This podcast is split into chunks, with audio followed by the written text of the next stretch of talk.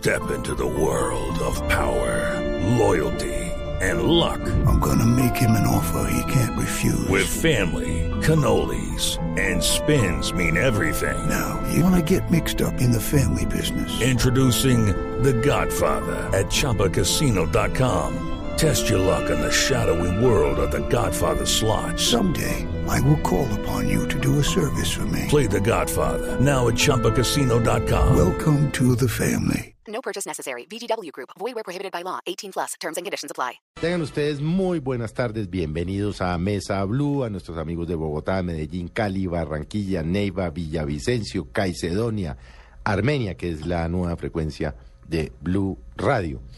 Hoy con María Juliana tenemos un invitado. Es que siempre son especiales, ¿no? Todos son especiales. Pero hoy, hoy realmente es un placer estar con un invitado que los colombianos adoran, un personaje maravilloso, un ser humano excepcional.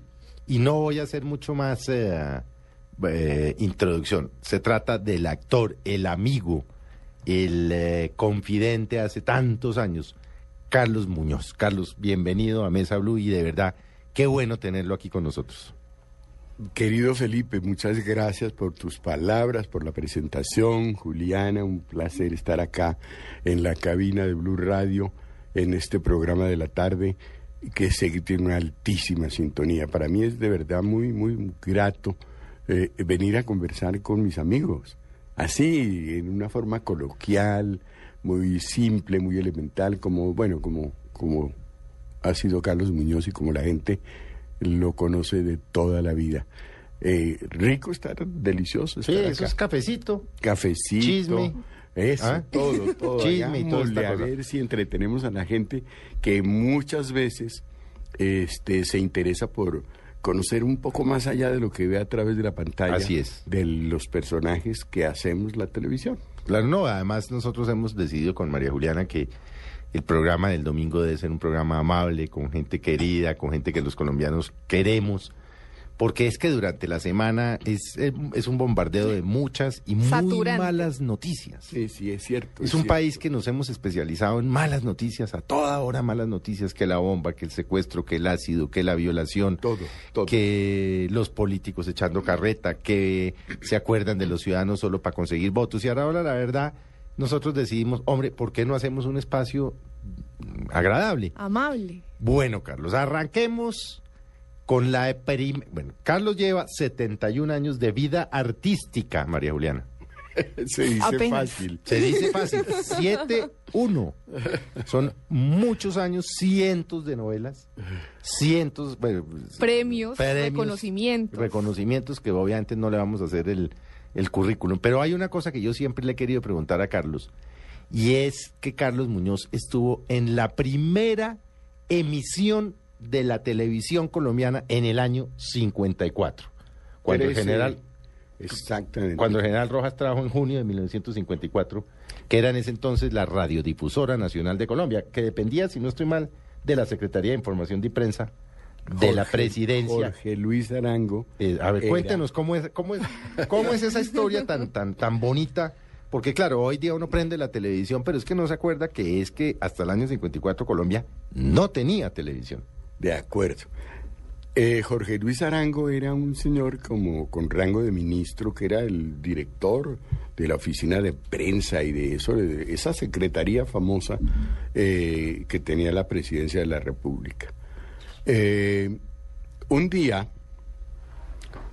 el director de la Radiodifusora Nacional de Colombia, como bien dijiste el nombre completo, era un jovencito que por aquella época tendría unos 23 años. Tenía 23. 23 Sí, años, señor. llamado Fernando Gómez Agudelo. La Radiodifusora Nacional de Colombia quedaba exactamente en la calle 26, en el cruce eh, donde se encuentran la Avenida Caracas y la Transversal 17. Ahí Ah, yo pensé que, que la radiodifusora había nacido en, en los eh, estudios de revisión en la calle 24. Nada que ver. Nada que ver. Nada que ver, pues. Este, transversal 17, calle 26, confluencia de la Caracas con la transversal 17. Ahí sigue esa y seguirá eternamente. Lo que pasa es que ya el, el edificio de la Radio Nacional ya no existe desde hace muchos años. Era un edificio muy lindo, en un, ¿cómo se construía antes? Era un, un lote lleno de jardines y en el centro del lote el, el edificio, no muy grande, de dos Republicano pisos, debía ser, ¿no? Republicano, sí, Sí, claro. eh, de la Radio Nacional. En el primer piso había estudios, segundo piso había parte administrativa, la discoteca, etcétera. y este, mi padre, José Antonio Muñoz, ¿Santanderiano? no, fíjate. Pero usted es santanderiano. Yo soy santanderiano, Sí. pero mi papá era bogotano absoluto y mi mamá tolimense. Ajá. Mi mamá era del Espinal. Y yo vine a nacer en Santander. Yo a veces digo, eh, para hacer un gracejo que debió ser como en un weekend o en un paseo o algo que nací yo allá, porque no tengo ni familia santanderiana, ni nada, vínculos con Santander. O Lo sea, que es una cosa fortuita. eh, Sí, bueno, lo que pasa es que mi padre trabajó un tiempo en los ferrocarriles nacionales, que estaban construyendo esa línea de ferrocarril. Mm. Y ahí acabó. Y con mi mamá vivieron un año, menos de un año y tal, y ahí nací yo, entonces santanderiano a mucho honor. Pero su padre, Muy bien. Su padre tenía algún vínculo con lo, pues, con la radio o ¿por qué usted entró ahí? ¿Cómo llegó Carlos Muñoz allá? Es decir, eh, Bueno, mi padre pues hizo muchas cosas en la vida, pintaba muy bien, dibujaba, eh, me contaba las historias de cuando vivió en Cuba en una época y, y era el dibujante oficial de los almacenes El Encanto, que eran unos almacenes famosísimos. En Bogotá. En Cuba. Ah, en Cuba, En sí, La. Habana. Sí, y él vivía allá con el eh, pintando, pintaba muy bonito. Y, y, bueno, cuando regresó a Colombia y demás, eh, yo no, no sé muy bien el, el- el origen, pero él fue actor siempre de teatro y de radio, que era Que lo, Cuba fue lo de la época. Cuba tal vez fue, ya tal vez no lo es, pero en su momento era el- la, la cuna de los actores y las actrices Pero claro. para todo Latinoamérica. Pero claro, y todavía la gente recuerda programas de radio que se hicieron en aquella época. Ahora te cuento, les cuento, de, de algunos programas donde intervino mi padre, que eran de origen cubano aquí en Colombia. Pero no nos vayamos de la historia de la televisión. Y entonces la Radio Nacional, que quedaba ahí, y que dirigía Fernando Gómez Agudelo, Maravilloso personaje. joven de 23 años, llamado justamente el padre de la televisión en Colombia. Así es. Un día el general Rojas Pinilla, que por aquella época estaba gobernando al país, lo llamó y le dijo, Fernando, quiero hablar contigo. Sí, general, ¿qué se le ofrece? Pues mire, Fernando, el 13 de junio de, del año entrante, creo que le dijo que faltarían unos 7, 8 meses. Sí, recordemos que el general subió a la presidencia el 13 de junio del 53. Exactamente, Ajá. exactamente. Entonces, al poco tiempo de estar el general gobernando el país, eh, llamó a Fernando, fue cuando sucedió esta, esta charla y le dijo, Fernando, el 13 de junio del, del año entrante, o sea, del 54, cumplo un año de estar en el poder. Te quiero contar que ese día voy a inaugurar la televisión en Colombia. O sea, no era, Fernando, ¿qué le parece si traemos la televisión?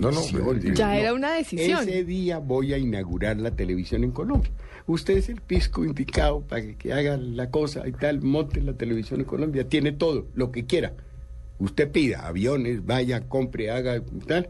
Y el 13 de junio inauguramos la televisión. Gracias, Fernando. Le dio unas palmaditas, hasta luego. Fernando, 23 años, dijo, "Hijo, ¿y esto qué me metió? ¿Cómo así? Tal. Pero Fernando, que era un hombre muy inteligente, muy, muy brillante y muy...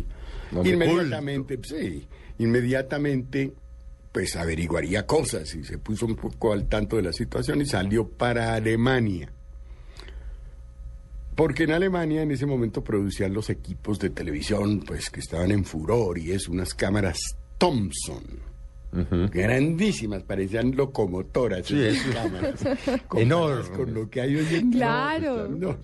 Entonces Fernando se fue a, a la- a Alemania y empezó a comprar equipos con tan buena suerte que estando en Alemania se enteró que en Cuba, en la isla de Cuba, Cuba es recurrente en estas cosas, en la isla, en la pequeña isla de Cuba, en ese momento había tres canales de televisión para una isla tan pequeña y eran del mismo dueño.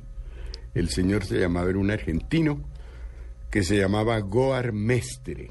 Estamos hablando de Cuba antes de la revolución. Mucho antes. Sí, estamos hablando de. Cuba siete, ocho años antes de la revolución. Goar Mestre era el dueño de la televisión en Cuba, tres canales y tal. Lógicamente, para un lugar tan pequeño, con una población no tan grande, tres canales de televisión era excesivo. Y como él comercializaba la cosa, parece que era un hombre muy, muy hábil en cuestión de negocios y demás. eh, uno de los canales no funcionó, pues le que- quebró, como, como decimos comúnmente. Quebró, no resistió la cosa y tal. Entonces cerró uno de los tres canales. Fernando en Alemania se enteró de ese tema y con esa velocidad mental que tenía Fernando Gómez Agudelo dijo, aquí está, pero este ni servido en bandeja de plata. Claro. Se vino a Cuba y contrató a todo los, el personal que había quedado cesante de ese canal. Camarógrafos, luminotécnicos, directores, ingenieros, sonidistas. Trajo un sonidista gordo, muy querido, un hombre muy, muy amable, eh, extrovertido, queridísimo, eh, llamado Camanel. Camanel.